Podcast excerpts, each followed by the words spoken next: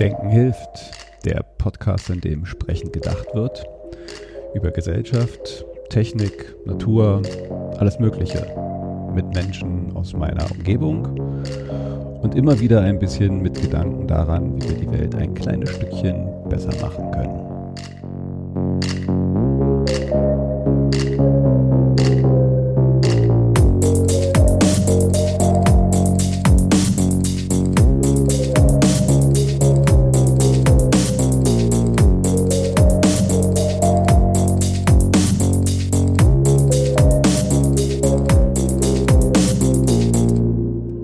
Hallo zu Denken hilft, eine neue Ausgabe, diesmal äh, eine weitere Folge der kleinen Miniserie, äh, die ich vor kurzem mit Dr. Udo Knapp begonnen habe. Wir haben ja gesagt, dass wir uns äh, ein paar mehr Themen vornehmen, weil äh, die 20er Jahrzehnt des Wandels, äh, da gibt's ja so einige Dinge, die sich äh, äh, wandeln oder schon im Wandel sind und äh, nachdem wir uns das letzte Mal den Arbeitsmarkt äh, ein bisschen vorgenommen haben, haben wir uns für heute das Thema äh, Globalisierung, äh, ich habe es mal ein bisschen unter Globalisierung Quo Vadis, wo geht's da eigentlich hingestellt? Und ja, wie gesagt, wieder bei mir äh, Dr. Udo Knapp. Hallo. Schönen guten Abend. So, ähm, ich hatte das mal so in den Raum gestellt, als wir uns letztens äh, ausgetauscht haben, was nehmen wir uns denn als nächstes vor? Und ich war da so ein bisschen inspiriert auch von ähm, einem Text, den sie äh, in der Taz geschrieben haben. Also eigentlich waren es dann fast zwei Texte, weil beide passen so für mich ein bisschen rein. Äh, der eine Kommentar war zur Inauguration von äh, Joe Biden und dann auch noch ein Text über äh, oder ein Kommentar zu äh, ja den Protesten, äh, die Nawalny in, den, äh, in Russland angezettelt hat. Und da dachte ich mir, das sind ja so eigentlich so zwei der großen Player, die, die mal, ähm, ja, das zumindestens irgendwie so, so die, die Weltmächte darstellten. Und da hat sich ja schon in den letzten Jahrzehnten einiges gewandelt und, und ich habe das Gefühl, dass da jetzt noch ein viel stärkerer Wandel ist. Wobei ähm, ich habe mir so festgestellt, das ist ja nicht alles eigentlich, was unter Globalisierung fällt. Hm. Jetzt dachte ich, vielleicht fangen wir noch mal so ein bisschen an. Ich bin da jetzt nicht ganz so tief eingestiegen, aber vielleicht noch mal so ein bisschen für uns, auch für dieses Gespräch noch mal zu, zu umreißen, was für uns unter Globalisierung zu verstehen ist. Wie, was, was betrachten Sie denn eigentlich alles so unter dem Begriff Globalisierung? Ist ja ein großer Mantelbegriff eigentlich auch. Also, äh, die, das L wollte ich ja diesmal weglassen. Stimmt, da wollten wir uns irgendwie selber ermahnen. Ich hoffe, ich äh, merke es auch. Ja. Ich bin ja aber selber auch so ein ja. Äh-Fetischist. Ja. Also, die Globalisierung ist kein junges Phänomen oder auch kein neues. Das hat schon im 16. Jahrhundert angefangen, als die Portugiesen, die Spanier äh, angefangen haben, die Welt zu erobern. Erstmal zu zu entdecken und dann auch äh, zu erobern. Und dann ist das äh, ziemlich äh, schnell äh, weitergegangen. Später haben dies die Engländer übernommen und äh, dann haben es die Engländer übernommen, auch schließlich die Amerikaner und auch das restliche Europa hat, Kolonial, hat Kolonien gebildet. Und mit diesen Kolonien, die militärisch äh, die dort vorhandenen Kulturen zerstört oder instrumentalisiert haben, sind ein von dem westlichen Denken bestimmtes weltweites Handeln. Äh, das ist sehr lange gelaufen, bis, an, bis die große Industrialisierung diesen Prozess vorangetrieben hat. Nun muss man allerdings wissen, dass auch schon die alten Römer über den damaligen, also über das damalige Arabien mit Indien, Asien und China äh, weltweite Kontakte gehabt haben, wichtige Handelsbeziehungen, die man aus archäologischen Forschungen ziemlich gut nachweisen kann. Also im Grunde kann man die letzten 2000 Jahre auch als Prozess des sich Erkennens der Menschen auf der ganzen Erde als eine Menschheit beschreiben. Und das ist der Kern dieses Globalisierungsprozesses, auch wenn er als Kolonisierung, als Imperialismus und später auch als äh, kapitalistische Ausbeutung äh, der restlichen Welt erscheint. Der Prozess ist dann weitergegangen, etwa in den 70er Jahren oder Anfang des, nee, in den 60er Jahren sind die Kolonien 17 äh, Länder in Afrika auf einmal in die Unabhängigkeit entlassen worden. Die meisten Kolonien sind in, Afrika und auch in den anderen sind in eigene Staaten verwandelt worden. Aber parallel dazu hat sich äh, dann auch äh, sowas entwickelt wie eine westliche Vorherrschaft. Aber vorher muss man noch zwei andere Ereignisse beschreiben, die wichtig sind. Man muss den Prozess der Industrialisierung in den westlichen Ländern dazu denken. Das hat dazu geführt, dass dieser industrielle Aufschwung, der dort stattfand, äh, nach Märkten gesucht hat. Und diese Märkte waren durch die Kolonien am Anfang sowieso immer gleich weltweit ausgerichtet. Diesen Prozess des, des Kapitals, das sich weltweite Märkte gesucht hat, das hat auch schon Karl Marx beschrieben, dieser Prozess ist durch den äh, Ersten Weltkrieg und dann auch durch den Zweiten Weltkrieg sehr zugespitzt worden. In den Weltkriegen hat sich, so paradox das ist, das erste Mal die Welt in der, in der Zivilisationsgeschichte, das erste Mal die gesamte Welt, alle Länder, alle Völker in einem gemeinsamen Krieg befunden. Der Krieg ist äh, beide Male von Deutschland natürlich ausgegangen und von Deutschland äh, verbrochen, initiiert. Und die ganze Welt muss treten, um die Deutschen zu äh, einzuschränken, einzuhegen, zurückzuweisen. Aber dieser Prozess, dass die ganze Welt gemeinsam gegen Deutschland angetreten ist, ist ein ganz wichtiges Signal, weil er zeigt, dass es offensichtlich möglich ist, dass in bestimmten Situationen alle Völker und alle Menschen auf der Welt zusammen handeln. Nach dem Zweiten Weltkrieg ist dann durch die zuerst immer natürlich vorneweg die USA die hatten bei der jetzt folgenden Kapitalismusverbreitung über die ganze Welt die äh, führende Rolle. Zuerst haben sie sich für ihre für den Wiederaufbau nach dem Zweiten Weltkrieg äh, sind, ist die ganze Welt zum Markt für die USA geworden, den sie auch sehr effektiv genutzt haben.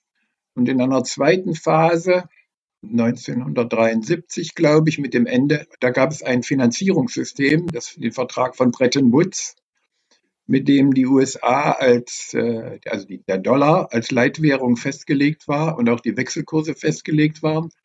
Alles das wurde 1973 aufgehoben und von da an gab es einen freien äh, Warenverkehr und freien äh, Finanzverkehr. Und das war der nächste entscheidende Schritt.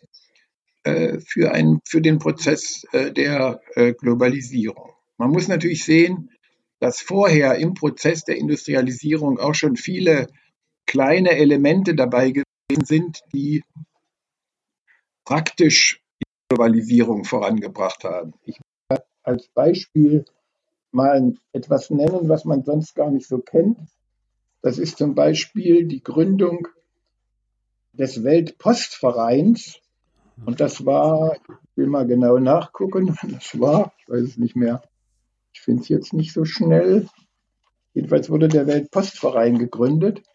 Und mit diesem Weltpostverein, dem, das war der, einer der ersten äh, weltweiten von allen Ländern und auch damaligen Kolonien unterschriebene Vertrag, wurde ein Reglement eingeführt, dass die Post weltweit verteilt wurde. Das war ein ganz wesentlicher Schritt. Lange, lange vor dem Computer war Kommunikation äh, auf diesem Weg, äh, wurde die auf diesem Weg organisiert. Und dann ein zweiter, dann muss man denken zum Beispiel an das erste Transatlantikkabel, was also auch die Information war ja wichtig, die im Ozean ver verlegt worden ist. Das war so ein wichtiges Element. Oder auch ein anderes wichtiges Beispiel dafür ist die, die erste äh, transamerikanische Eisenbahn, also von der Ostküste zur Westküste. Oder ein anderes Beispiel ist der Suezkanal. Das sind alles äh, solche Beispiele, an denen die, der, der Drang und der Druck, weltweite Märkte äh, äh, beherrschbar zu machen, steuerbar zu machen und zu nutzen für, die, für den eigenen Willen, äh, übernationale äh, Impulse ausgelöst haben. Und dieses, dieses, äh, das kann man im Grunde auf drei Grundelemente zurückführen, die da eine Rolle gespielt haben. Das war der technische Fortschritt und es war der Beginn der Liberalisierung des Westhandels. Man muss sich ja vorstellen, dass äh, in den ganzen Jahren zuvor war das Handeln auf der ganzen Welt natürlich immer nationalstaatlich organisiert. Und dann gab es da Zölle. Und durch die Zölle wurden, wurde das ganze weltweite Geschäft sehr schwierig gemacht. Und es gab dann im Interesse der großen Industrieländer im Westen immer das Bestreben, den Welthandel zu liberalisieren. Das heißt, äh, die Grenzen, die Zölle abzubauen, gemeinsame Wirtschaftsregeln einzuführen und damit sich Märkte zu erschließen. Und das hat, wenn man es grosso modo anguckt, eigentlich ziemlich gut funktioniert. Das wäre am ja, jetzt stellen Sie vielleicht mal wieder eine Frage. Ja, nee, also ich meine, das ist ja ein super Abriss mal, den wir jetzt äh, oder den Sie da jetzt gemacht haben. Also fast finde ich auch ganz gut so, finde ich äh, ein paar Kernaspekte äh, zusammen, wie ich die äh, das Thema Globalisierung sehe. Also für mich hat das immer die zwei Aspekte. Das eine sind so eine gewisse äh, ja, vielleicht auch äh, äh staatliche Machtkomponente. Also es hat immer dann äh, in der Vergangenheit, Sie, Sie haben sie auch zurückgeführt bis äh, ja eigentlich so, so ein Großteil der Menschheitsgeschichte, äh, wo es halt immer halt auch ein bisschen mit mit äh, Macht zu tun hat, Eroberungen, äh, äh, Land zu gewinnen, äh, was ja dann halt auch oft irgendwie ganz eng verknüpft war dann mit mit wirtschaftlichen Interessen, ähm, wohingegen äh, so gefühlt zumindestens, auch wenn die, glaube ich, die beiden Dinge immer miteinander verknüpft waren, so in der, in der letzten Zeit und vielleicht ist es jetzt so seit den 60ern oder so, seit dem Ende des Zweiten Weltkriegs vielleicht so äh, die, das, das Thema der äh, der Wirtschaftsbezogenheit diese äh, Globalisierung, glaube ich, mehr bestimmt hat. Ähm, auch wenn dann natürlich halt immer die äh, Staaten oder große Mächte wie die äh, USA dahinter standen und das mit gefördert haben, wurde, glaube ich, da halt auch immer mehr äh, der, der, der Schub durch, durch, äh, durch Wirtschaft und dann in meinem Gefühl halt auch ähm, in der letzten Zeit auch immer stärker dann halt auch über äh, Unternehmen äh, äh, ja äh, ausgeführt, die Globalisierung. Und in meinem Gefühl zumindest so ähm, ist es auch etwas, wo so langsam die ähm, Staaten, Nationalstaaten, das Heft da aus der Hand genommen wird, das Heft des Handelns, dass da halt die Globalisierung immer stärker halt von Finanzmärkten und Unternehmen getrieben wird wohingegen so vielleicht in den frühen Phasen der Globalisierung es halt noch die Nationalstaaten waren. Würden Sie das auch so sehen, dass da eigentlich jetzt so, so ein Shift in den letzten Jahrzehnten war, dass es jetzt weniger Nationalstaaten sind, sondern mehr private Unternehmen, wenn man so will, oder Finanzmärkte, die das treiben? Also, also ich würde da drei verschiedene Ebenen sehen. Also erstmal finde ich das, das ist schon eine so eine eingefahrene Position, die schon aus der Globalisierungskritik kommt. Ja? Die großen Kapitale machen sich die Welt untertan für ihre Interessen. Das ist viel zu simpel. Man muss, äh, und auch die These, die andere These, dass es früher die Nationalstaaten waren, um die es dabei hauptsächlich ging, ist auch so eine, also eine Macht ging und Eroberung. Das ist auch äh, nicht ganz richtig. Also ich würde es vielleicht so qualifizieren. Wenn ich es historisch sehe, dann sind diese Welteroberungen im 16. Jahrhundert waren natürlich auch wirtschaftlich Spanien und Portugal brauchte Geld und Gold und hat sich das äh, bei den Eroberungsfahrten oder beim Kennenlernen der Welt nach Kopernikus äh, äh, geholt. Es sind ja riesige Reichtümer, Gold und was alles da gewesen ist, aus der Welt zusammengerafft worden und nach Europa geschafft worden. Das hat immer eine ganz zentrale Rolle dabei gespielt. Natürlich auch, weil es ja damals Königreiche und Nationalstaaten und ähnliches, kann man noch nicht sagen, aber jedenfalls Machtzentren gewesen sind, Königreiche, die sich da bekriegt haben. Aber im Grunde haben sie alle dasselbe gemacht. Sie haben sich die Welt, die restliche Welt, soweit es irgend ging, untertan gemacht. Und das für wirtschaftliche Interessen haben den Rest der Welt ausgebeutet und haben einen Transfer von äh, Reichtum nach Europa organisiert. Aber zur gleichen Zeit haben sie natürlich westliches Denken, westliche Kultur, äh, westliches Herrschen äh, in die Welt getragen, auch wenn das dort zwangsweise auf Menschen übertragen worden ist, ist damit aber der Beginn einer gemeinsamen äh, Zukunft, die noch nicht abgeschlossen ist oder erreicht worden, eingeleitet worden. Also das war der eine Punkt. Der nächste Punkt ist, wenn ich das so sagen darf, wenn ich mir den, den Ersten Weltkrieg und den Zweiten Weltkrieg, also den Ersten Weltkrieg und den Zweiten Weltkrieg angucke, da geht es natürlich auch, also und dann sagen wir mal erstmal, nehmen wir erstmal die Kolonien nochmal und das Ende des Kolonialismus.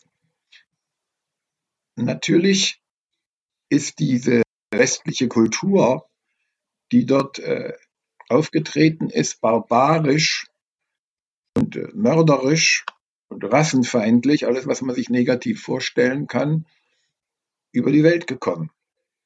Und die Länder, die sich dann befreit haben, davon, zum Teil in Kriegen, zum Teil als Folgen des Zweiten Weltkrieges, äh, wenn Sie mal an Frankreich und Algerien denken, wie schwierig das gewesen ist und wie radikal da vorgegangen werden musste von Seiten der Algerier, dann sieht man, dass das so, so eine Entwicklung ist wie ein äh, Versuch, äh, auf Augenhöhe zu kommen. Aber dieser Prozess äh, hat nicht funktioniert.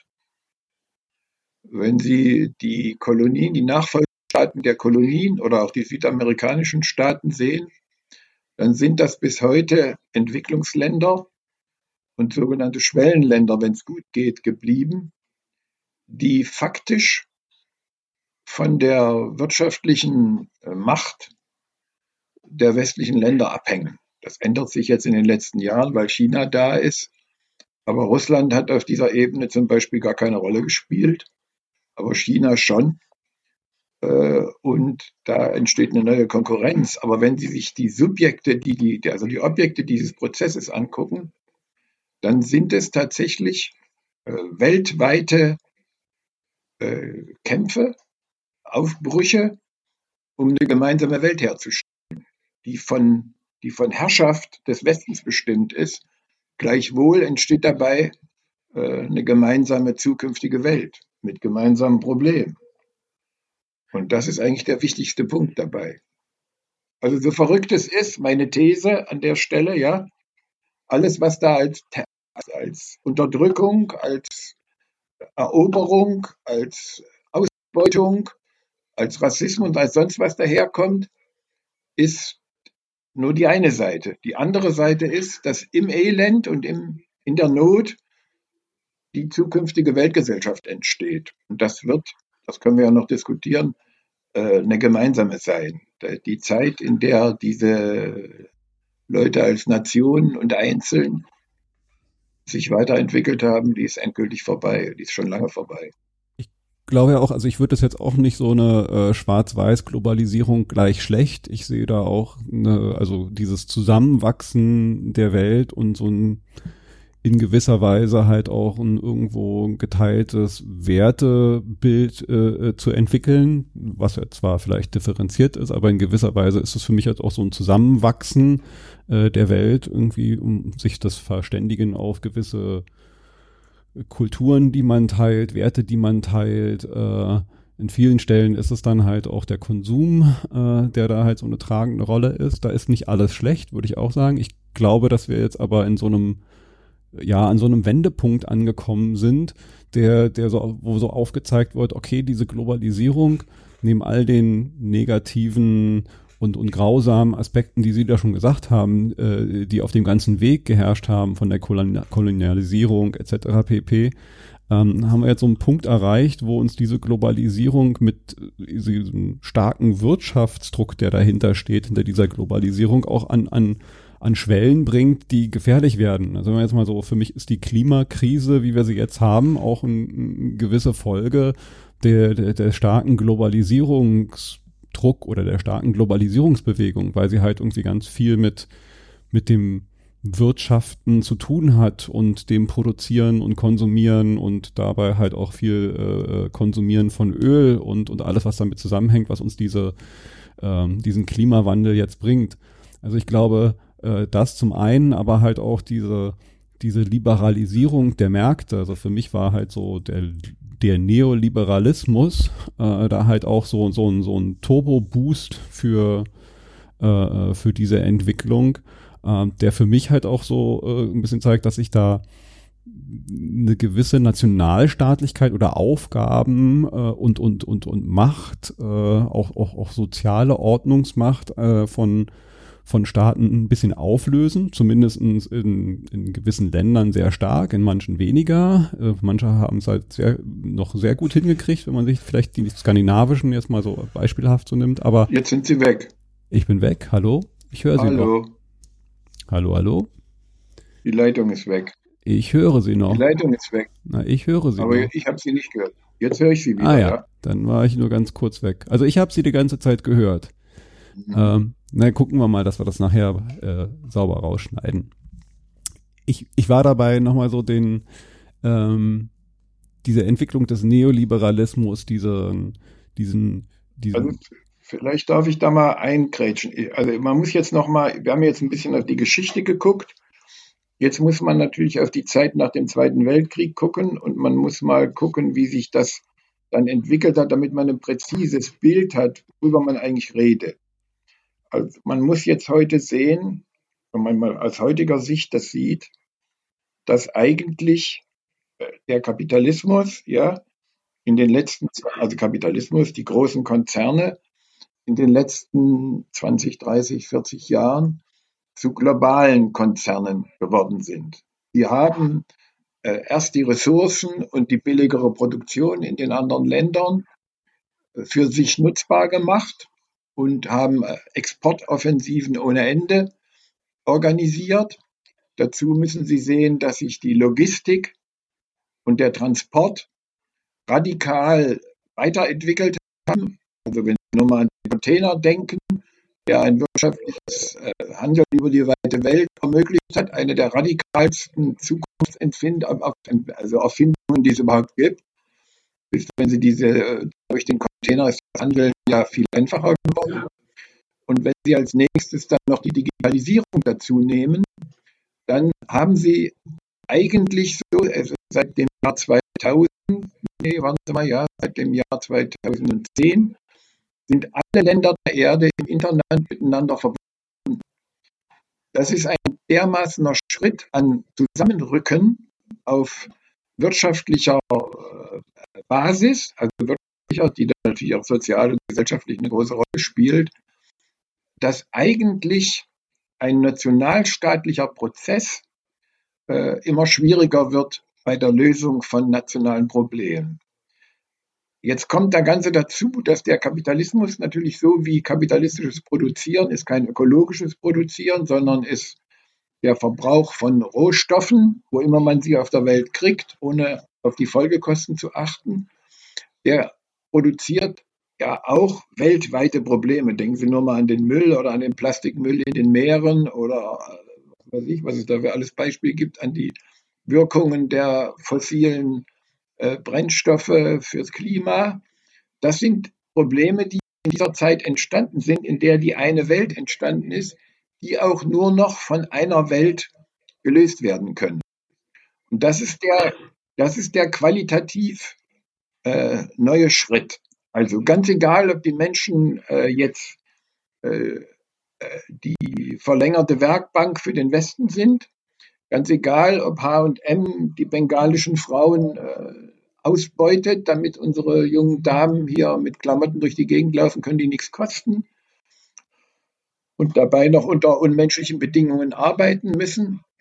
Es, es, alles das führt zu einer gemeinsamen Abhängigkeit, einer gemeinsamen Struktur, die, die darauf wartet, äh, sich zu einer gemeinsamen, zivilisierten Weltgemeinschaft äh, zu konstituieren. Und das ist eigentlich der, der Prozess, in dem wir im Augenblick sind. Das ist ein, äh, soll ich mal sagen, das ist kein negativer Prozess, sondern es ist ein positiver Prozess. Wenn Sie sich auch noch äh, mal vor Augen führen, was nach dem Zweiten Weltkrieg, das geht ja auf mehreren Ebenen, auf denen sich das abspielen muss. Das geht natürlich auf der wirtschaftlichen Ebene, aber politisch geht es eben auch auf der Ebene der, auf der Ebene der, der, äh, der internationalen Politik. Ja, weil man natürlich weiß, also jetzt kann ich nur mal als ein Beispiel will ich mal aufzählen, was nach dem Zweiten Weltkrieg an internationalen Organisationen entstanden ist, die heute schon wie eine nicht formalisierte äh, und nicht legalisierte und auch nicht durchgreifefähige Weltregierung äh, funktionieren. Also ich fange mal an. Da die UNO, da weiß wohl jeder, was das ist. Und die, die IAO, das ist diese internationale Arbeitsorganisation, die in Genf sitzt, die soziale Arbeitsprozesse in der ganzen Welt. Man muss immer sehen, in diesen Organisationen sind meistens 100, 120, 130 manchmal alle Länder der Erde vertreten und die suchen bei den gemeinsame Lösungen. Also zum Beispiel die IAO, die suchen nach Regeln für äh, Bezahlung oder nach Regelungen für Arbeitsprozesse und Arbeitssicherheit und Arbeitszeiten und Kinderarbeit und was der Teufel alles was. Ja. Dann gibt es die FAO in Rom, das ist die Welternährungsbehörde, äh, eine ganz wichtige Organisation, die eigentlich die meisten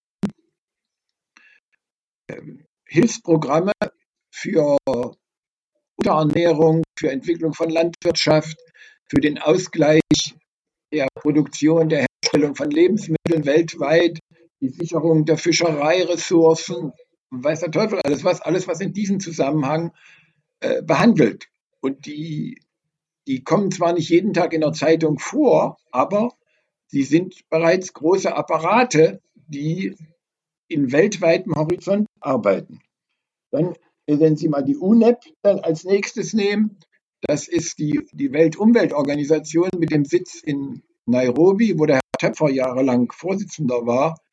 Mit dieser Organisation hat ganz wesentlich dazu beigetragen, dass es sowas gibt wie ein äh, weltweites äh, Umweltbewusstsein und die auch dazu beigetragen, also die bei der Formulierung der Weltklimapolitik äh, eine wichtige Rolle spielt. Dann gibt es wirtschaftliche Institutionen wie die Weltbank, die dazu beitragen soll, dass die internationalen Geld, also der Ausgleich zwischen den Währungen, sowas verhindert wie die großen Krisen, die wir im letzten Jahrhundert hatten die ja die gesamte Gesellschaft, die ganze Weltgesellschaft in den Ruin geführt hat, Anfang der 30er Jahre und auch dazu beigetragen hat, dass die Nazis an die Macht gekommen sind.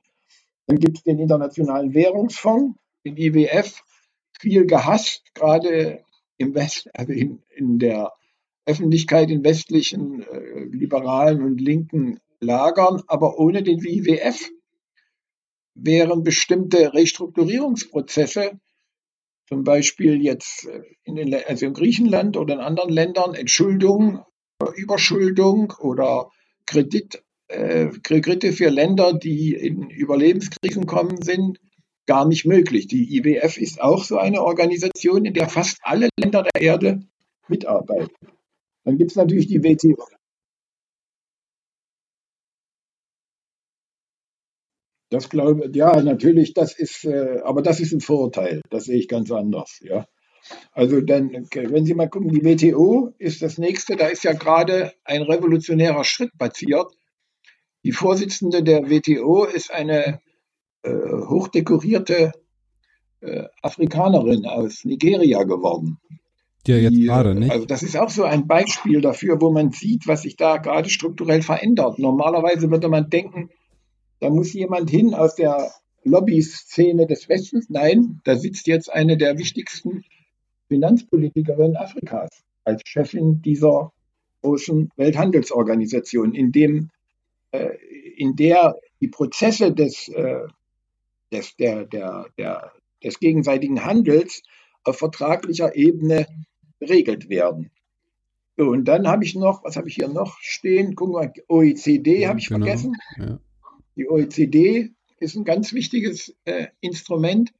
Und alle die, und natürlich müssen Sie auch noch dazu rechnen, dieses riesige, wachsende Potenzial an, äh, an, an NGOs, die es mittlerweile gibt und die in der Politik eine große Rolle spielen. Die WHO würde ich auch noch dazu nehmen, oder? Gerade jetzt.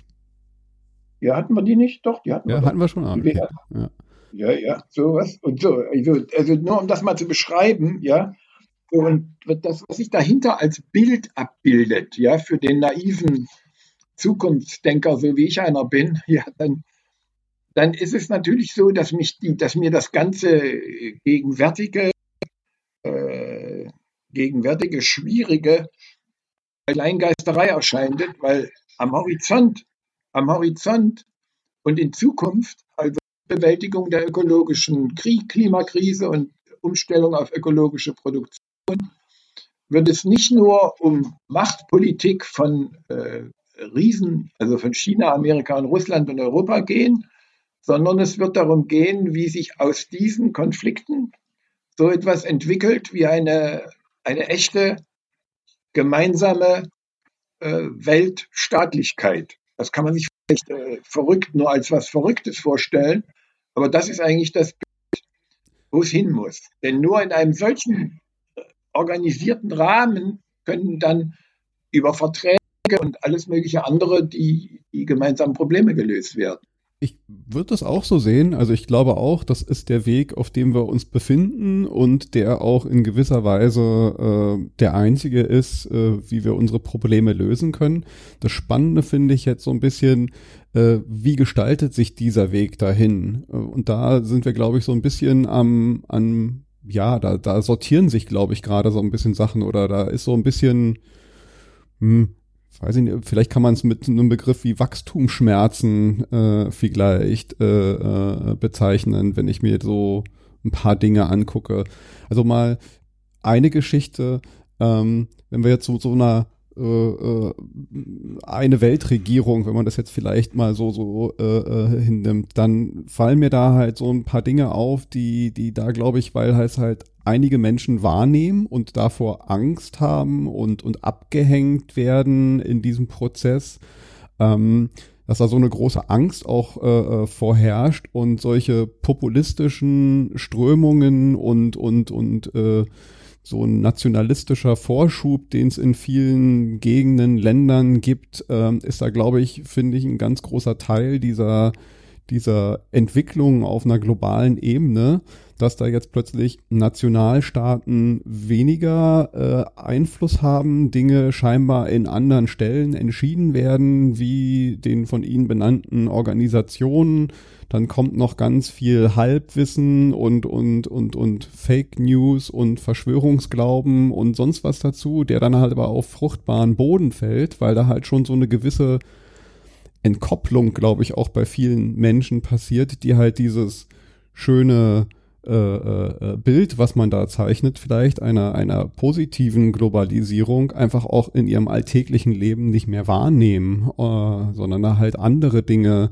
äh, äh, vielleicht auch nur gefühlt äh, die Wahrheit sind und da halt so ein, eine Skepsis, die dann halt dazu führt, dass Populisten und andere das ausnutzen und versuchen auch das Rad wieder in eine andere Richtung zu drehen. Also das ist ja durchaus also schon. Erstens, erstens, also das Rad wieder in eine andere Richtung drehen, das werden sie versuchen. Also die, das werden sie versuchen. Das wird viele Opfer kosten. Das wird über Diktaturen äh, hoffentlich nicht über Kriege, aber über viel Elend, viel Mord und Totschlag laufen. Also dieser Prozess dahin zu dieser einen Weltgesellschaft, der geht wahrscheinlich nur über Leichenberge und über große Krisen und über sonst was. Das ist äh, gar nicht anders vorstellbar. Denn man muss sich ja diese realen Prozesse vorstellen, die da sind. Also will ich zum Beispiel mal an einem Beispiel sagen, äh, die Migration.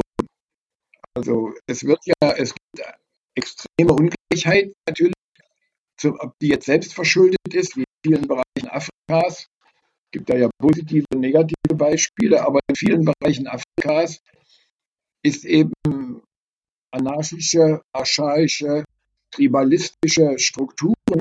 Der aber natürlich auch noch so eine Folge von postnational, postkolonialen Strukturen sind. Also ich meine, nur weil in den 60er Jahre das kann man, die das Länder. Kann man noch 100 Jahre, das kann man noch 100 Jahre als Argument vor sich hertragen. Ja, aber das hilft nicht. Aber es ist trotzdem. Das macht's auch nicht. Naja, es ist schon trotzdem das, Fakt, wenn da halt irgendwie äh, der, der Westen halt zwar äh, offiziell die Länder entlässt, aber hinten mit seinen äh, äh wirtschaftlichen und Wirtschaftsförderung und anderen äh, Handeln im Endeffekt eigentlich genau solche äh, ja äh, äh äh, korrupten Diktatoren ja eigentlich ins Antieft und auch gar kein Interesse hat, da äh, stabile äh, Regionen zu schaffen. Also da, da. Aber wenn ich Ihr Argument, wenn ich jetzt Ihr Argument genau angucke, argumentiere Sie genauso wie die Kolonialisten früher. Ja, die sind entlassen worden in ihre eigene Geschichte. Natürlich ist es ziemlich äh, schwierig, ein völlig äh, unentwickeltes Land, wenn Sie mal die reinen Entwicklungsländer nehmen, mit einer die, äh, also ohne Schulen, äh, mit äh, Analphabetismus, ohne Industrie und was alles noch dazu gehört, ins 22. Jahrhundert, ins 21. Jahrhundert zu boomen und zu erwarten, dass die das genauso gut wie wir. Aber eine Verpflichtung, es gibt natürlich eine Verpflichtung und auch ein Interesse des Westens dafür zu sorgen, dass das in eine andere Richtung geht. Aber die Prozesse müssen die Leute am Ende selber machen. Und da wenn ich da hingucke, genau, dann äh, muss man eben zur Kenntnis nehmen, dass äh, Herr, Herr, Bolsonaro äh, mit Mehrheit gewählt worden ist oder dass die Diktatoren, also diese, diese, diese Kleptokraten und was da alles in Afrika rumläuft, äh, dass die ihre Völker unterdrücken. Und jetzt, was für uns jetzt spannend ist, ist, sind zweierlei Sachen. Einmal ist es so, dass die, also man muss die Migration genau angucken. Einmal haben diese Länder nur eine Perspektive, wenn sie ihre eigenen, äh, eigenen äh, Möglichkeiten, Chancen, Kapazitäten, was immer da ist, wenn sie die selber entwickeln. Das geht natürlich nur im Zusammenhang mit dem Weltmarkt. Da kann man mal ein Beispiel nehmen, wo man sieht, wie schwierig das ist und wie, wie wichtig internationale Regeln sind. Also die meisten dieser Länder in Afrika äh, leben von der Landwirtschaft, um auch vom Export der Lebensmittel, die dort hergestellt werden, in die westlichen und zivilisierte Welt. Ja? Aber sie haben keinen freien Marktzugang da. Also sie müssen hohe Zölle bezahlen, deswegen wird das Zeug teuer. Und das kann man nur regeln dadurch, dass es internationale Verträge gibt, die den freien Marktzugang für bestimmte Produkte aus allen möglichen Ländern in alle Welt äh, äh, möglich machen. Und das, da sieht man den Prozess, der, der, wie der laufen muss. Ja, ja natürlich ist es so. Und, ich will noch ein Beispiel nennen. Natürlich ist es eine Sauerei, dass Shell die ganzen Mangrovenwälder da am Atlantik äh, mit Öl verseucht hat und das Öl in den Westen gepumpt hat und wir sind da mit dem Auto durch die Gegend gefahren. Das ist eine äh, brutale Ungerechtigkeit, die da ist. Aber vor zwei Wochen ist Shell verurteilt worden, diese ganzen Schäden zu bezahlen.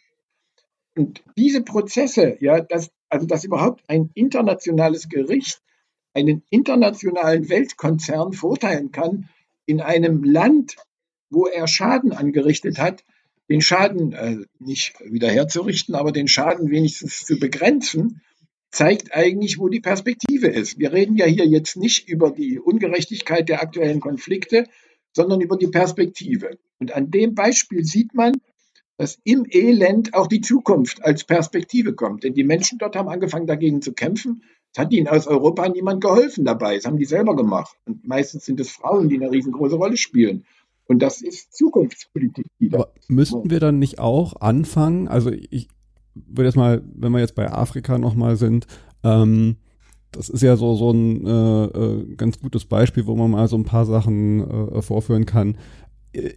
Es ist schon noch so, dass ähm, da im Sinne von Zugängen und die Ermöglichung der, der, der Entfaltung der, der Wirtschaften schon noch eine ganze Menge Bremsklötze, würde ich jetzt mal sagen, in den Weg geschlägt werden, die vielleicht hier und da sich äh, ähm, ja, also jetzt äh, äh weggenommen werden, aber wenn man sich mal so anguckt, wie zum Beispiel ähm, der Marktzugang äh, für, für landwirtschaftliche Produkte äh, äh, erschwert wird, halt auch aus Afrika, hingegen wir jetzt aus Europa unsere Überproduktion äh, der, der, der, der Milch, die hier aus echten, also das ist ja nochmal ein ganz anderes Thema, die, die wahnsinnige Produktion von Milch und, und die Förderung, dass hier äh, solche Mengen produziert werden, die kein Mensch mehr trinken kann äh, und dann halt irgendwie äh, geguckt wird, was machen wir damit? Ach ja, dann, dann schieben wir das halt alles nach Afrika ab und, und schließen da entsprechende äh, äh,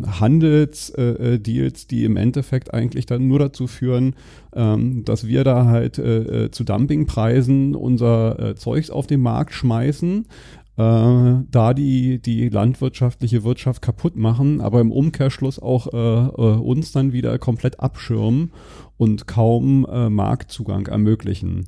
Also das sind schon noch Fakten. Ja, aber das jetzt, also wir reden ja hier jetzt nicht über Landwirtschaftspolitik, die mögen Sie richtig beschreiben, sondern wir reden über den, die überwölbenden Prozesse, die dahinter sich verbergen.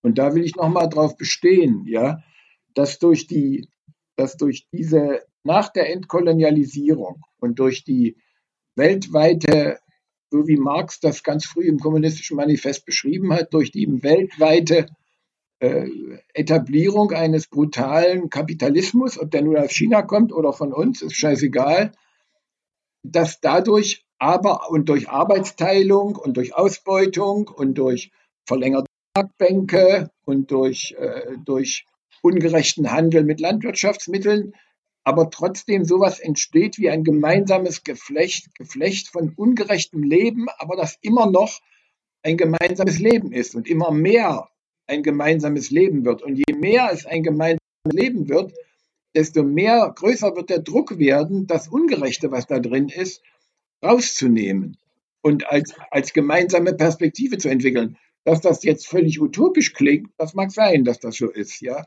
Aber man muss sehen, wenn Sie mal sehen, wie sich der Hunger in der Welt entwickelt hat. Natürlich ist es zum Kotzen, dass immer noch so viele Kinder und so viele Leute überall auf der Welt verhungern. Aber der Hunger ist in den letzten 50, 60, 70 Jahren in der ganzen Welt dramatisch zurückgegangen.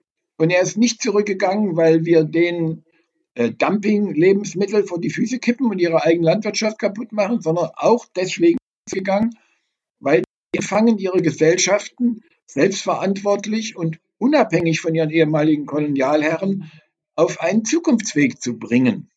Dass das, dass das schwierig ist und dass das, äh, wie gesagt, dass das nicht in einem linearen Prozess laufen wird, äh, ist richtig. Aber jetzt zu erwarten, dass jetzt der, ja, sagen wir mal, jetzt drehe ich es mal um, guck auf den Westen, dass wir jetzt, äh, sagen wir mal, schamgebeugt über unsere Verbrechen in der Geschichte, äh, diese Entwicklung dort paternalistisch von oben in die richtige Richtung drücken, die funktioniert nicht. Ich glaube, ich die würde ja sagen, ich, ich fände ja eher, wenn wir mal dieses paternalistische weglassen. Also ich stelle mir gerade die Frage, ähm, ich teile diese Vision und diese Utopie und da würde ich auch sagen, das ist das, wo wir hin müssen.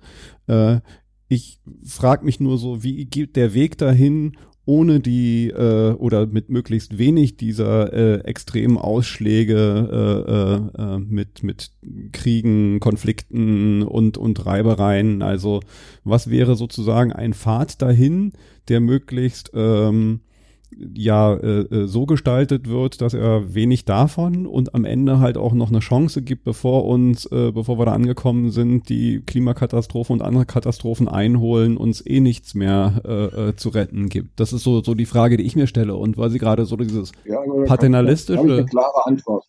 Da habe ich eine klare Antwort auf diese Vorstellung. Diese Vorstellung, die Sie die haben, die wird es nicht geben. Also ich will noch mal sagen, warum. Ja, äh, wenn Sie sich, äh, also weil diese Prozesse, diese Globalisierungsprozesse, die jetzt laufen, die verändern die sozialen Strukturen weltweit. Ja, also jetzt nehmen wir nur mal, ich mache das mal an ein paar Beispielen. Ja, wenn Sie äh, noch über also Migration mir anzugucken. Ja. ja.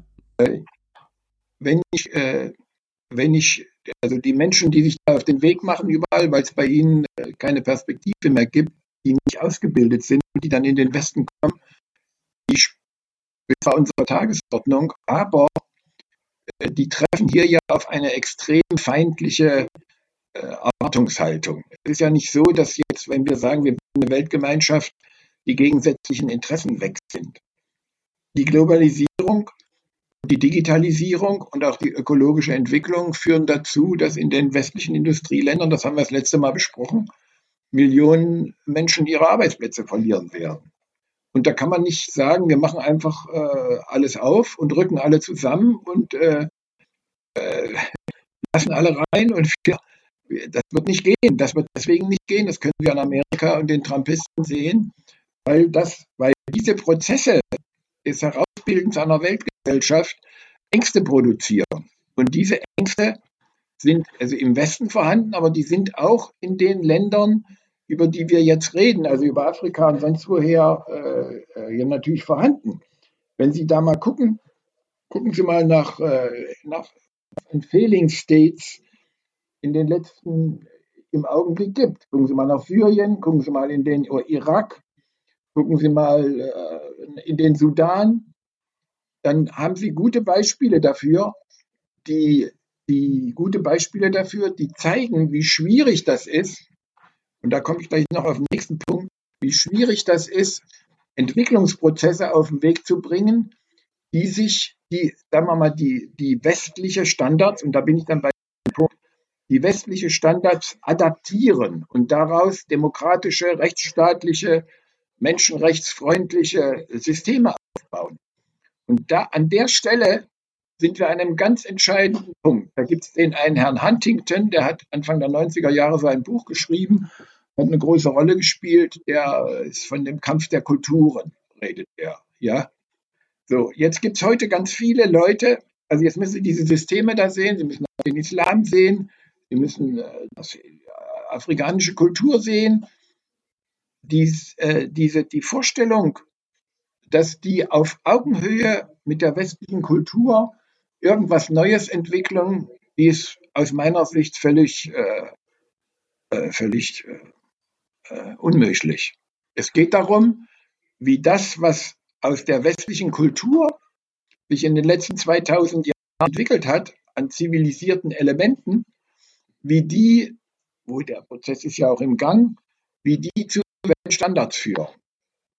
Und das, und dieser Prozess, der kann gar nicht linear ablaufen und gleichmäßig ablaufen. Ja, Sie können ja mal also Sie, Sie, sehen ja, dass die Auflösung von Staaten zum Beispiel, also die, die, die Runterrating von Nationalstaaten, selbst in Europa zu einem extremen Prozess von Tribalisierung geführt hat. Genau. Also warum müssen, die, warum müssen die Katalonen ums Verrecken doch mal einen eigenen Staat haben? Ist doch völliger Blödsinn. Was soll das? Oder die Schotten, wie sie es jetzt wollen. Natürlich verstehe ich, dass die Schotten in der EU bleiben wollen. Ja, aber äh, trotzdem ist das eine Form von Tribalisierung, die ich eigentlich äh, überhaupt nicht nachvollziehen kann. Und wenn Sie viele Konflikte in Afrika sehen, also militärische, mörderische Konflikte in Ruanda zum Beispiel, wo sich äh, Stämme gegenseitig abmurksen, nur weil sie anders aussehen. Und dann kommt noch der, die Islamisten dazu, die das Ganze toppen und das Ganze in ein fortwährendes Blutbad verwandeln. Ja. Was jetzt übrigens ich, ein klarer. Moment, jetzt sagen Sie, dass Sie nicht mal zu Ende sagen. Jetzt sage ich, das ist schrecklich, aber alles das sind äh, äh, vielleicht noch 100, 200 Jahre, was weiß ich, wie lange das dauert. Das sind aber Zeichen von äh, Endkämpfen, Untergangskämpfen, denn dahinter passiert ja was ganz anderes. Also das will ich auch nochmal so beschreiben. Die eigentlich spannende Migration, die auf der Welt stattfindet, ist nicht die Migration der, der, der, der Hoffnungslosen, unausgebildeten jungen Männer, vor allen Dingen jungen Männer, da müsste man noch extra reden, sondern ist die, ist der, ist die Migration der, der Eliten aus der ganzen Welt äh, in die kapitalintensiven Länder. Das nennt man Drehen, drehen. Ja, also wenn Sie unsere Gesellschaft sehen, wenn Sie unsere Universitäten sehen, wenn Sie die amerikanischen Universitäten sehen, wenn Sie die ganzen europäischen Universitäten sehen, das sind bereits, äh, da, da gibt es keine, äh, das sind keine nationalen Einrichtungen mehr, das sind Weltinstitutionen der Bildung. Und der Witz ist, dass die, der Witz dabei ist, und das sind die Beobachtungen aus den letzten 50, 60 Jahren, dass die Leute, die da in den Westen kommen und hier lernen und hier studieren und hier wissenschaftliche Cracks werden, dass sie zurückgehen. Sie gehen zurück und bauen ihre eigenen Länder auf. Natürlich verwandeln sie dann unter der Hand auch in, wie Kim Il-sung. Der hat schließlich auch in Amerika, in Harvard sogar, glaube ich, studiert. Ja? Und in der Schweiz, und, äh, oder? Ja. oder in der, irgendwo in der Schweiz, auf jeden Fall im Westen. Ja?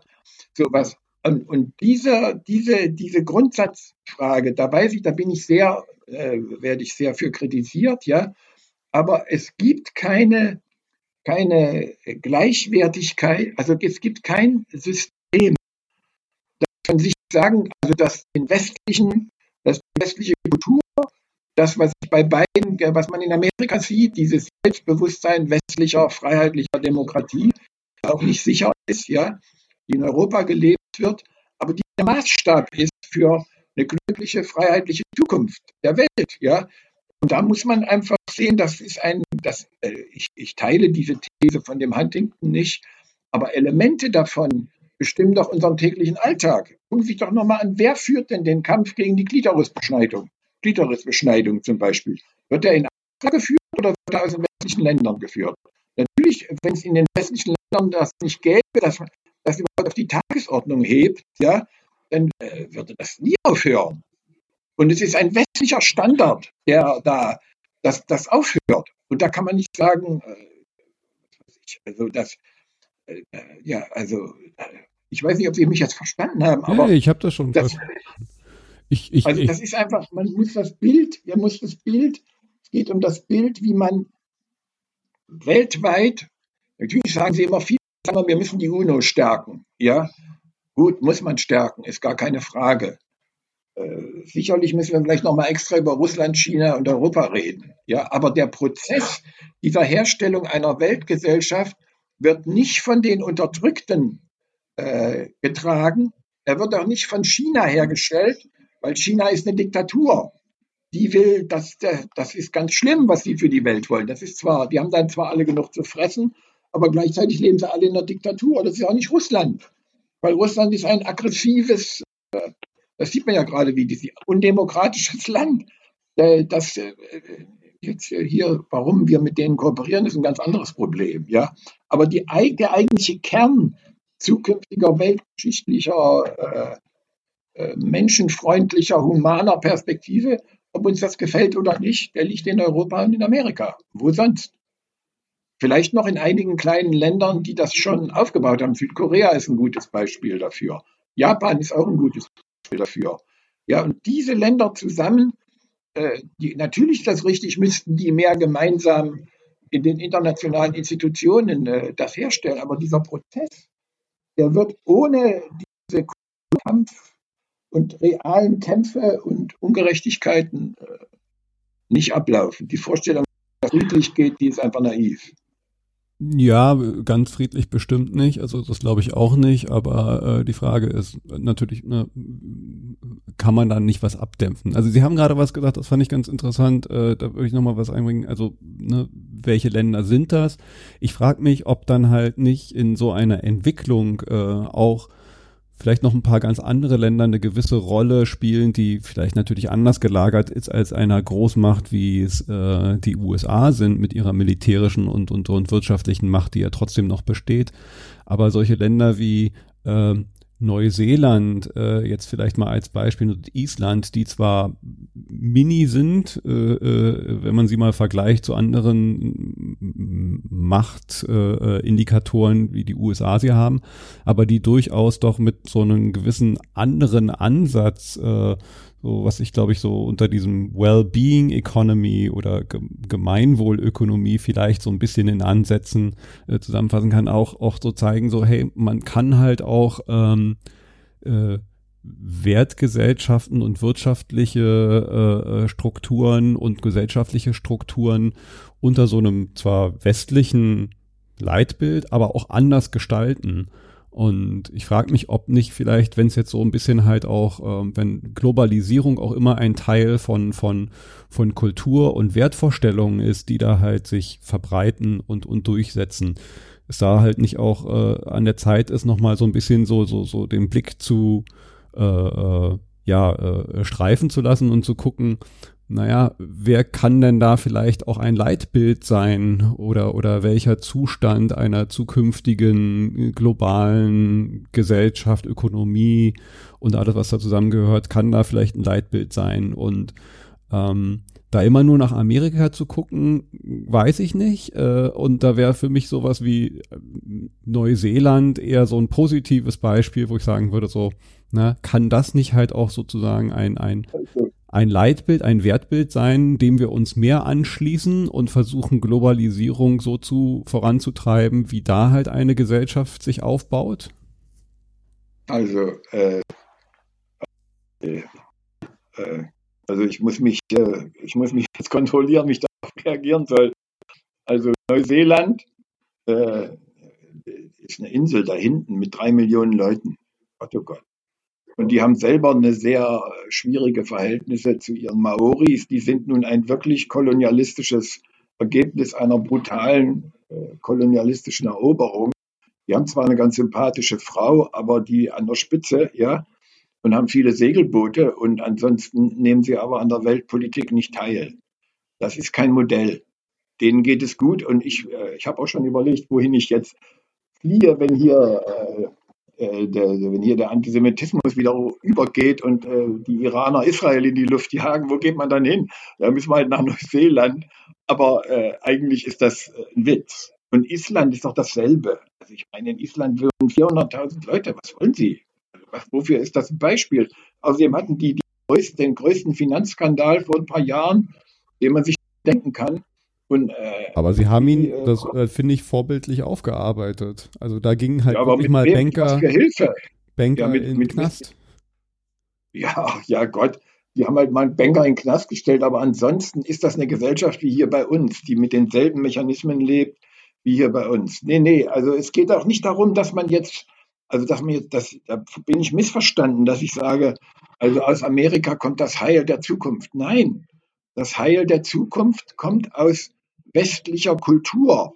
Also die kommt aus dem Rechtsstaat, die kommt aus der Demokratie, die kommt aus äh, humaner Verantwortungsbewusstsein, die kommt in Zukunft aus äh, ökologischem Umbau der Industriegesellschaft und die kommt aus einem sowas wie weltweiter Bereitschaft zu weltweiter humaner Verantwortung in, in, in internationalen Institutionen.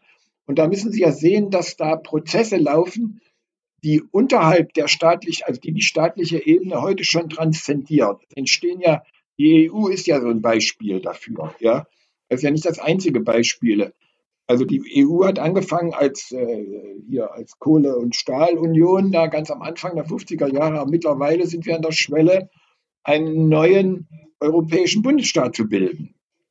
Und also dieses Ganze, das ist dann ein Gebilde von 200 bis 300 Millionen Menschen, die in einer gemeinsamen staatlichen Form leben und die aber für die Welt einen ganz entscheidenden Faktor bilden. Auch wenn das verrückt erscheint, wenn man gerade da hinguckt, was in Italien und sonst wo überall abgeht. Aber das ist das Programm der nächsten 100 Jahre für Europa. Und dieses Bild von Europa, was über die Antike, also über Athen bis zu uns gekommen ist, dieses Bild von Demokratie und von Freiheit, ja, das lebt nur in diesen westlichen Kulturen. Da gehört natürlich auch Amerika dazu. Aber die sind es auch nicht alleine und die können das nicht stellen, sondern das ist dieses, je mehr sich auf diesem Weg äh, bewegen, Costa Rica ist auch ein gutes Beispiel dafür. Die tun das auch. Also das ist sehr gut. Oder Kanada ist auch ein gutes Beispiel. Ja? Und dann müssen Sie sehen, dass ja solche Räume in Afrika gibt es mittlerweile eine, ich weiß gar nicht, wie die heißt, es sind so sechs oder sieben afrikanische Staaten, die machen dasselbe, was die EU macht. Ja? Also die versuchen die Tribalismus. Union, oder? Also. Ja, genau, die Afrik aber das ist nur die größte Hülle. Da gibt es drunter so einen ökonomischen Raum, wie das ist. Haben die nicht letztens auch eine große Handelszone? Also eine, eine ja, genau, das meine ich. Genau das meine ich. Genau, dann gibt es ja. in Asien, in Asien gibt es jetzt auch so eine Zone, da sind die Chinesen zwar beigetreten, die versuchen das zu dominieren, aber auch die, also wenn Sie mal gucken, wie Australien sich gegenüber China wehrt und stattdessen mit Vietnam und Myanmar, also die nun gerade nicht, aber mit den anderen, die da unten sind, versucht, einen eigenen Wirtschaftsraum und sich gegen die Überwältigung durch China durch Zusammenarbeit zu organisieren. Da entstehen transnationale Räume, in denen die Zukunft der Welt entschieden wird. Ihre eigene und die Zukunft der Welt. Und eine Perspektive haben die alle nur, China im Übrigen auch nur, wenn sie irgendwann auf Demokratie umschalten. Ja, und das, wie das dahin geht, wie dann daraus eine, äh, wie das mal aussehen wird, natürlich eine Weltregierung, das kommt von Kant, aber irgendwie der Weg dahin noch eine Weile. Aber er wird nicht, äh, er ist kein linearer Prozess, aber zudem gibt es keine Alternative. Also und, und, Neuseeland und Gott, ich bin da gewesen, ich war auch in Island, ich habe das geliebt, ja, beides, ja. Aber äh, irgendwie ist das es. Als ich in Neuseeland war, war das äh, Erstaunlichste, was ich da erlebt habe, war, dass in den Zeitungen kam von Europa immer nur die Polospiele in England vor und die Königin. Das hat mich echt verblüfft. Ja. Ansonsten haben die sich nicht für interessiert. Und das ist einfach, äh, so, so kann die Zukunft der Welt nicht sein. Das geht ja nicht. Also irgendwie ist das witzig, schön, aber ein Bild ist das nicht.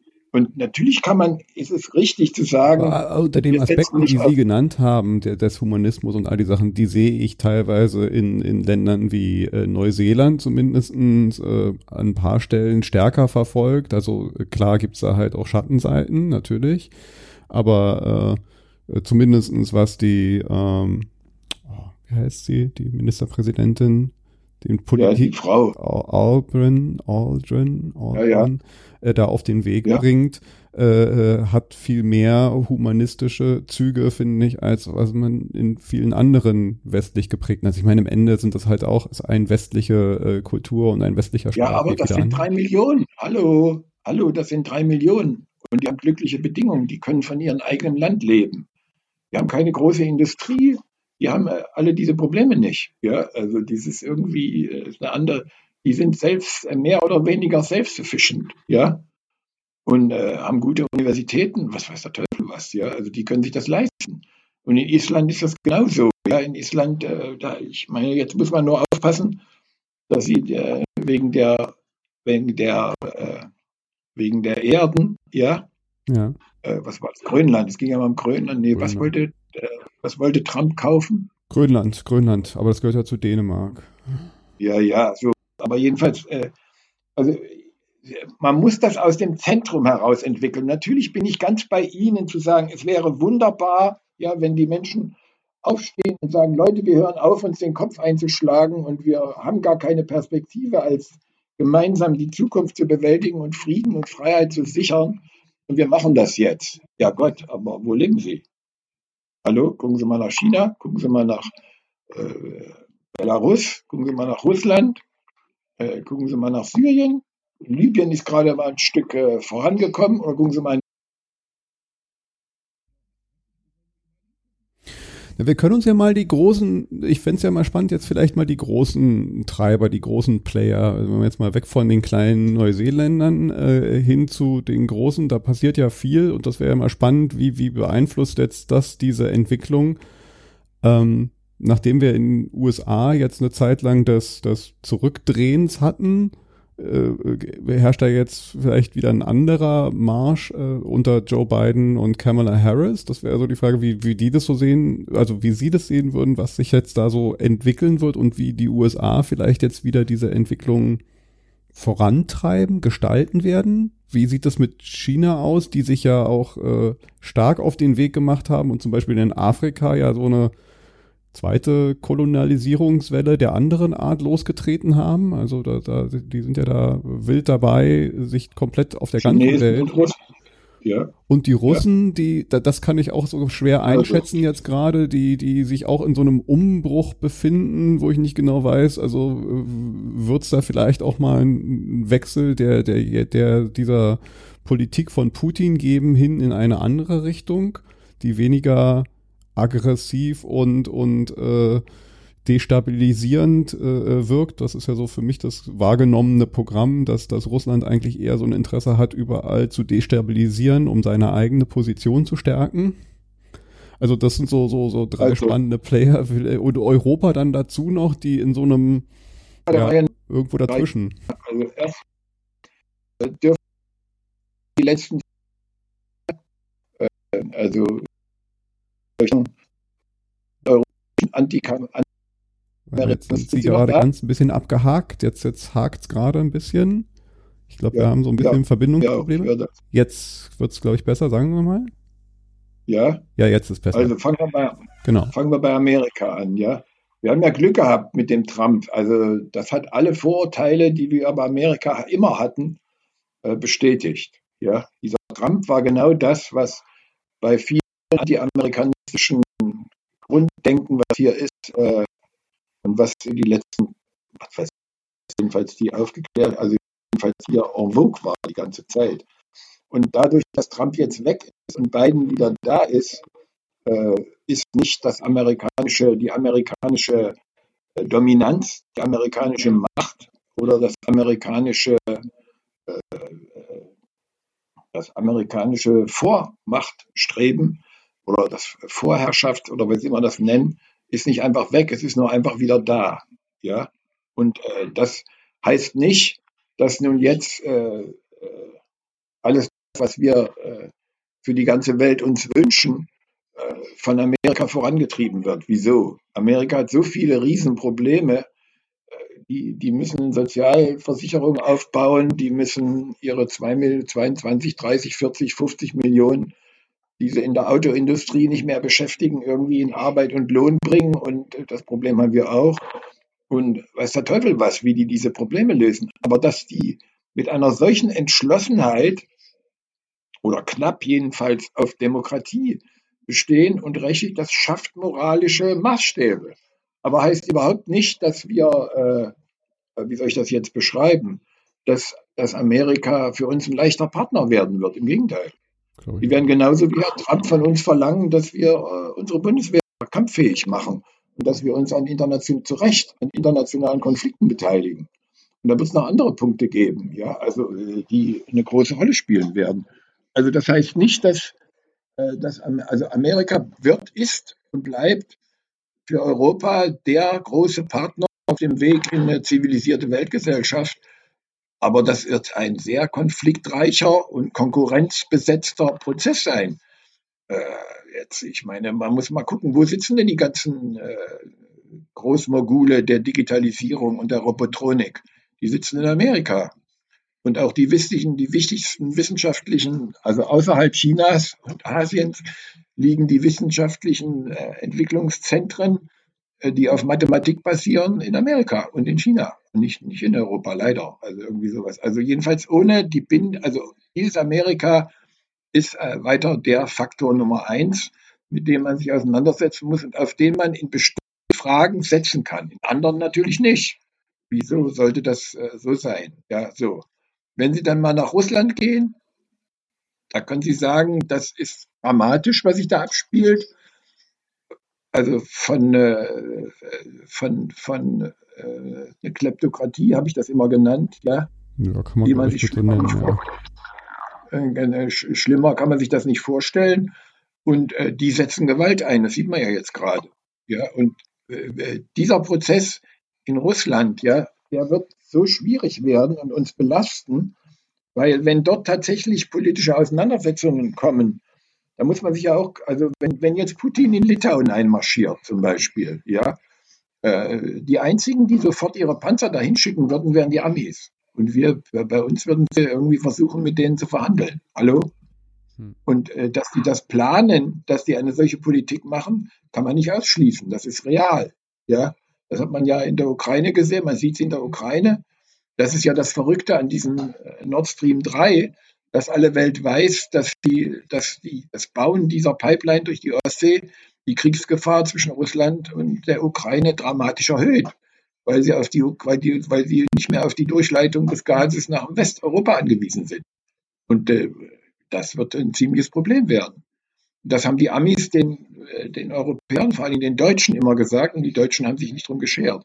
Aber das ist jetzt ein, anderer, ein anderes Problem. Aber es zeigt nur, dass man in Russland und dann Russland, sagen wir, ökonomisch lebt Russland äh, nur von seinen Rohstoffen.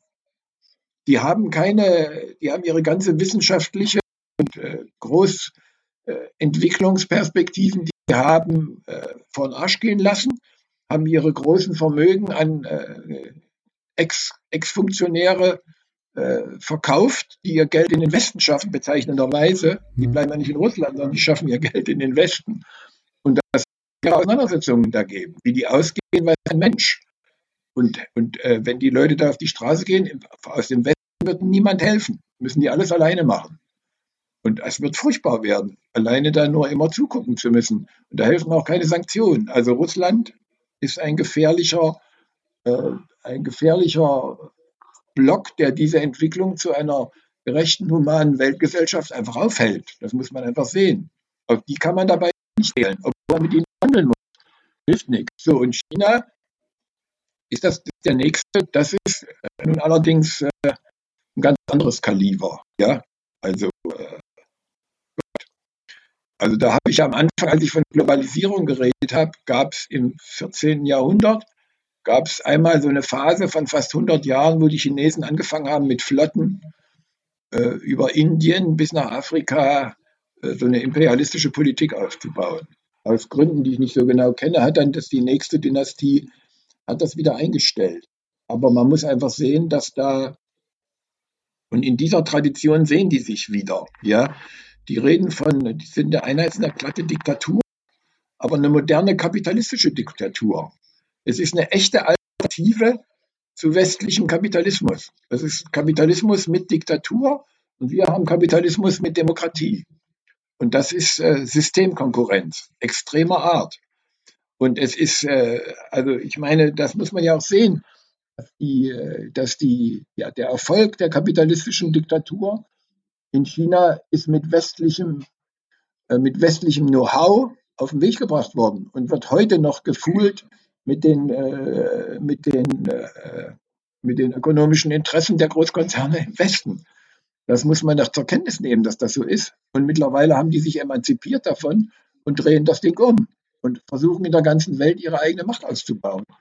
Und eine Strategie dagegen gibt es nicht. Aber hier gibt es einen extremen wird, es wird auch so sein in den nächsten Jahrzehnten einen extremen Kampf der Systeme, also des freiheitlichen Westens, Kapitalismus, freiheitlicher Westen, Demokratie gegen äh, Sicherheit in einer kapitalistischen Diktatur chinesischer Art.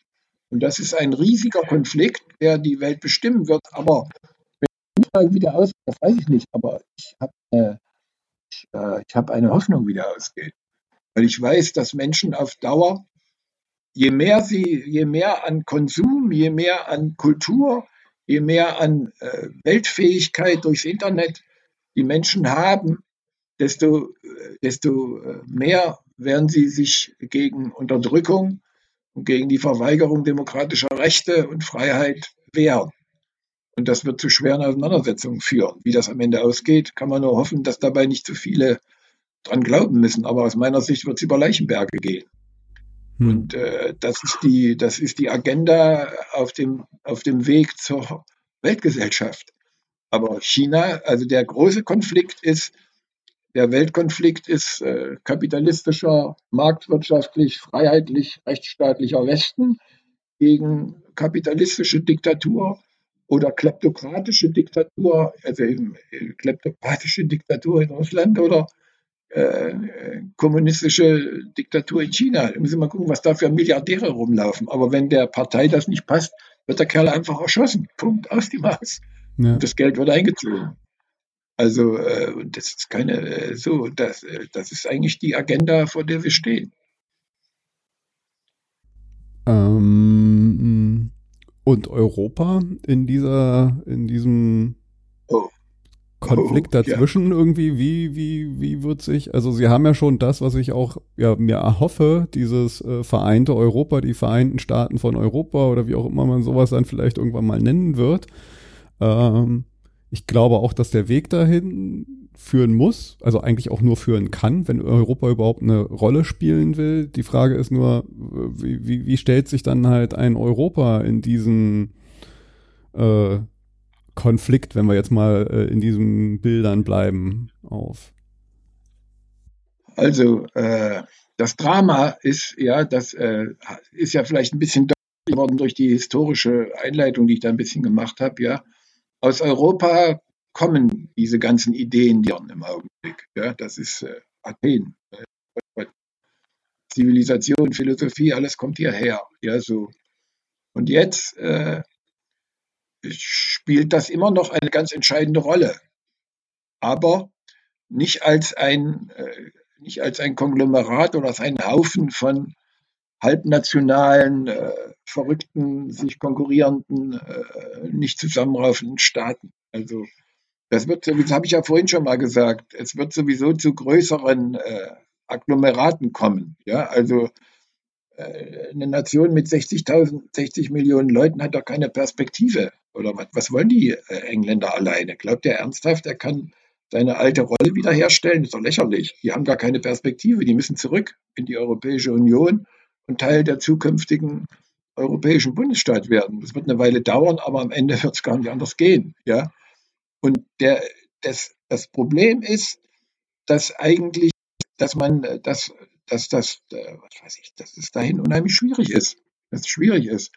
Man kann es ja auch in Deutschland sehen. Deutschland, äh, jetzt mal mal Europa gucken. Natürlich ist dieses Europa der Zukunft, äh, wird von Deutschland geprägt, ob einem das gefällt oder nicht, nach der Geschichte des letzten Jahrhunderts. Äh, wir sind die größte Wirtschaftsnation hier in der Mitte. Äh, wir sind die bildungsmäßig, wirtschaftsmäßig, kulturell äh, entscheidende Mittelmacht in Europa. Und ohne uns wird es kein Europa geben. Aber wir brauchen dieses Europa, weil Deutschland alleine auch noch scheiße ist. Ja, also. So, und jetzt, und das ist äh, so, und äh, da, und da muss da geht es jetzt erstmal um klare Allianzen. Also klar muss das Europa seine eigene Agenda schreiben. Aber diese Agenda wird eine gemeinsame mit den Amerikanern sein, ob wir das wollen oder nicht. Und allen anderen, die sich da anschließen. Und das wird äh, kein leichter Gang durch dieses Jahrhundert werden. Und diese Zeit, also jetzt ist das durch jetzt Corona, wird das mal so ein bisschen deutlich, was Krisen sind. Aber eigentlich ist das doch Popel, was wir im Augenblick äh, durchmachen. Kratzt uns doch eigentlich gar nicht. Und dieses ganze Gequatsche, dass hier die Freiheit eingeschränkt würde, das ist doch lächerlich. Also irgendwie vor diesem Hintergrund, den wir beide gerade diskutieren. Ja. Also da kommen ganz andere Sachen. Das ist nur eine leichte erste Welle von das, was Krisen zukünftig sein werden, glaube ich auch. Also das ist nur so ein Mini-Vorgeschmack.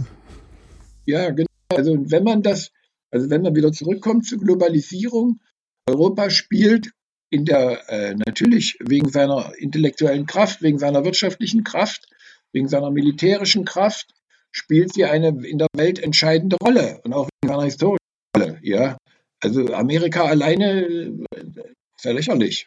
Amerika mit England ohne Europa, wie soll es gehen? Das ist albern. Ja, so, und noch besser wäre es natürlich, wenn in Russland eine demokratische Revolution stattfinden würde und die würden sagen, okay, wir sind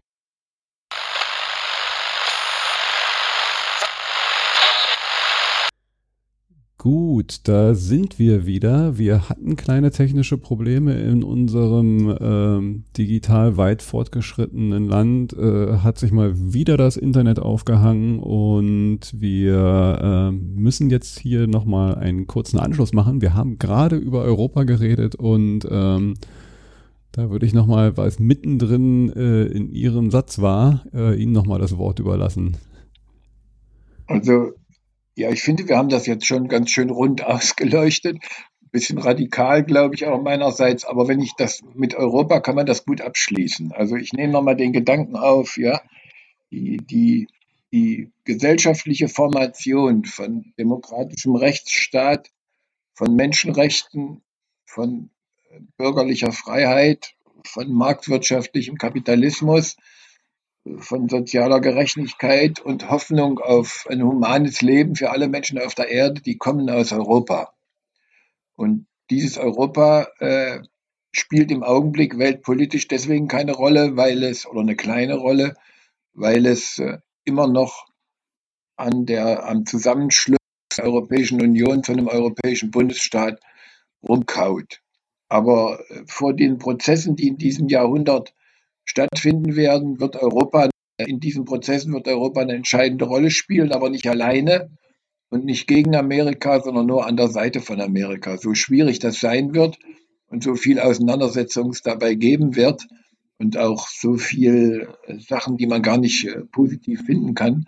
Aber man muss einfach, wenn ich das zusammenfasse und über mich selber staune, was man ja alles sagen kann, dieser Prozess wird äh, sehr, sehr schwierig werden. Und er wird viel Leid, Elend, aber auch Perspektive bringen. Und dem muss man sich stellen. Und das hilft überhaupt nichts zur Weltgesellschaft und am Ende der einen Gesellschaft auf der ganzen Erde mit Chinesen und Russen und Afrikanern und Indigenen und wem auch immer. Auch mit Neuseeland und Island gibt es keine Alternative. Ja, finde ich ein guten Schluss. Ich würde da noch einen Wunsch auf diesem Weg äh, gerne anschließen. Da habe ich ja vorhin so ein bisschen äh, äh drauf rumreiten wollen. Also nochmal die Rolle Afrikas, die finde ich da immer äh, ein bisschen untergeht, obwohl sie, glaube ich, ganz schön wichtig ist. Also alleine, wenn man jetzt mal so schaut, wie also die, die, die Rolle Afrikas, die eine leidliche war in der Vergangenheit mit dem Kolonialismus und, und wie aber auch jetzt sich äh, äh, diese Mächte wie China äh, und andere um Afrika bemühen, wäre meine Hoffnung äh, angeschlossen an Europas Rolle, dass vielleicht Europa da äh, eine Brücke baut und äh, ja Afrika in Zukunft auf Augenhöhe, äh, auf wirtschaftlicher und sonstiger Augenhöhe begegnet und nicht aus dieser äh, postkolonialen ausbeuterischen und da vielleicht diese äh, ja, diese Entwicklungen, die da in Afrika stattfinden, eingliedert in diesen Schub zu einer Weltregierung auf eine positive Art und Weise unter all den äh, Aspekten, die da benannt waren. Ähm, da ist, glaube ich, auch noch ein Weg zu gehen. Und ich, ich sehe da halt, ne, gerade wenn man jetzt so sieht, wie, wie äh, China sich engagiert, da vielleicht halt auch so einen der Brennpunkte, wo sich dieser wenn man jetzt mal vielleicht den Kampf der Systeme vielleicht auch so, so, so, so öffentlich zeigen könnte, in der Hoffnung, dass es vielleicht nicht dazu diesen Konflikten kommt äh, oder so stark zu den Konflikten kommen und da vielleicht äh, Europa eine Rolle spielen kann, die da ja eine, ich weiß nicht wie auch immer, aber eine, eine positive ist. Das wäre so mein Wunsch. Soll ich noch was dazu sagen? Ja, gerne. Also ich, äh, ja, ich teile ich teil diese Hoffnung nicht. Also, weil das gilt für Afrika genau dasselbe, was wie es für Russland und für China gilt.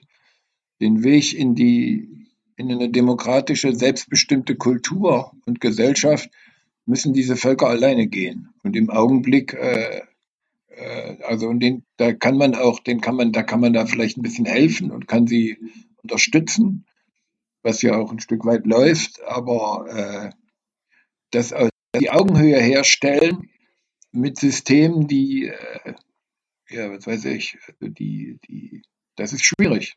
Das ist ganz schwierig. Gut, aber Und ich meine, mein, nicht so einfach gehen. Also Hoffnung kann man immer haben, aber äh, wie also gesagt, es war eine Hoffnung und ich, ich, ich sehe in gewissen Teilen ja schon. Ja, natürlich äh, bewegt sich das überall, aber vorwärts und rückwärts. Also und äh, klar, äh, überall, wenn, äh, genauso wie man das in Osteuropa unterstützen muss, muss man das in Afrika unterstützen. Aber äh, der, der, wichtige Punkt dabei ist, dass diese Prozesse äh, selbstbestimmt und autonom ablaufen müssen. Genau. Doch, äh, gucken Sie doch in diese nordafrikanischen Länder, äh, was da war nach dem arabischen Frühling, was davon übrig geblieben ist. Und das ist eine ganze Generation, die dabei über die Wupper geht. Ja? Und äh, ob die nächste das besser hinkriegt, weiß man noch nicht. Und einmischen, einmarschieren mit militärischer Gewalt die Zukunft herstellen, das scheidet sowieso aus. Und äh, von daher äh, muss Europa seinen eigenen Weg an der Seite Amerikas gehen und dann werden die anderen stärker und können sich an uns orientieren. Und dass dabei nicht immer gerecht zugehen wird, das ist eigentlich, äh, ja, wo leben wir? Ist doch normal. Ja. Ja? Ja, so wird es wahrscheinlich sein. Danke. Das spannende, äh, spannende Zeiten, die da weiter auf uns zukommen. Äh, ich bedanke mich auch und ähm, wir hatten ja schon, ich habe ja sozusagen all ihre ne, äh, äh, Franz Schubert Stücke als äh, äh, Lieblingsstücke schon für die nächsten Sendungen mit auf die Liste genommen. Ja, Und dann schauen wir mal, was wir uns das nächste Mal vornehmen. ja. In dem Sinne, einen schönen Abend. Vielen Dank. Genau. Tschüss. Tschüss.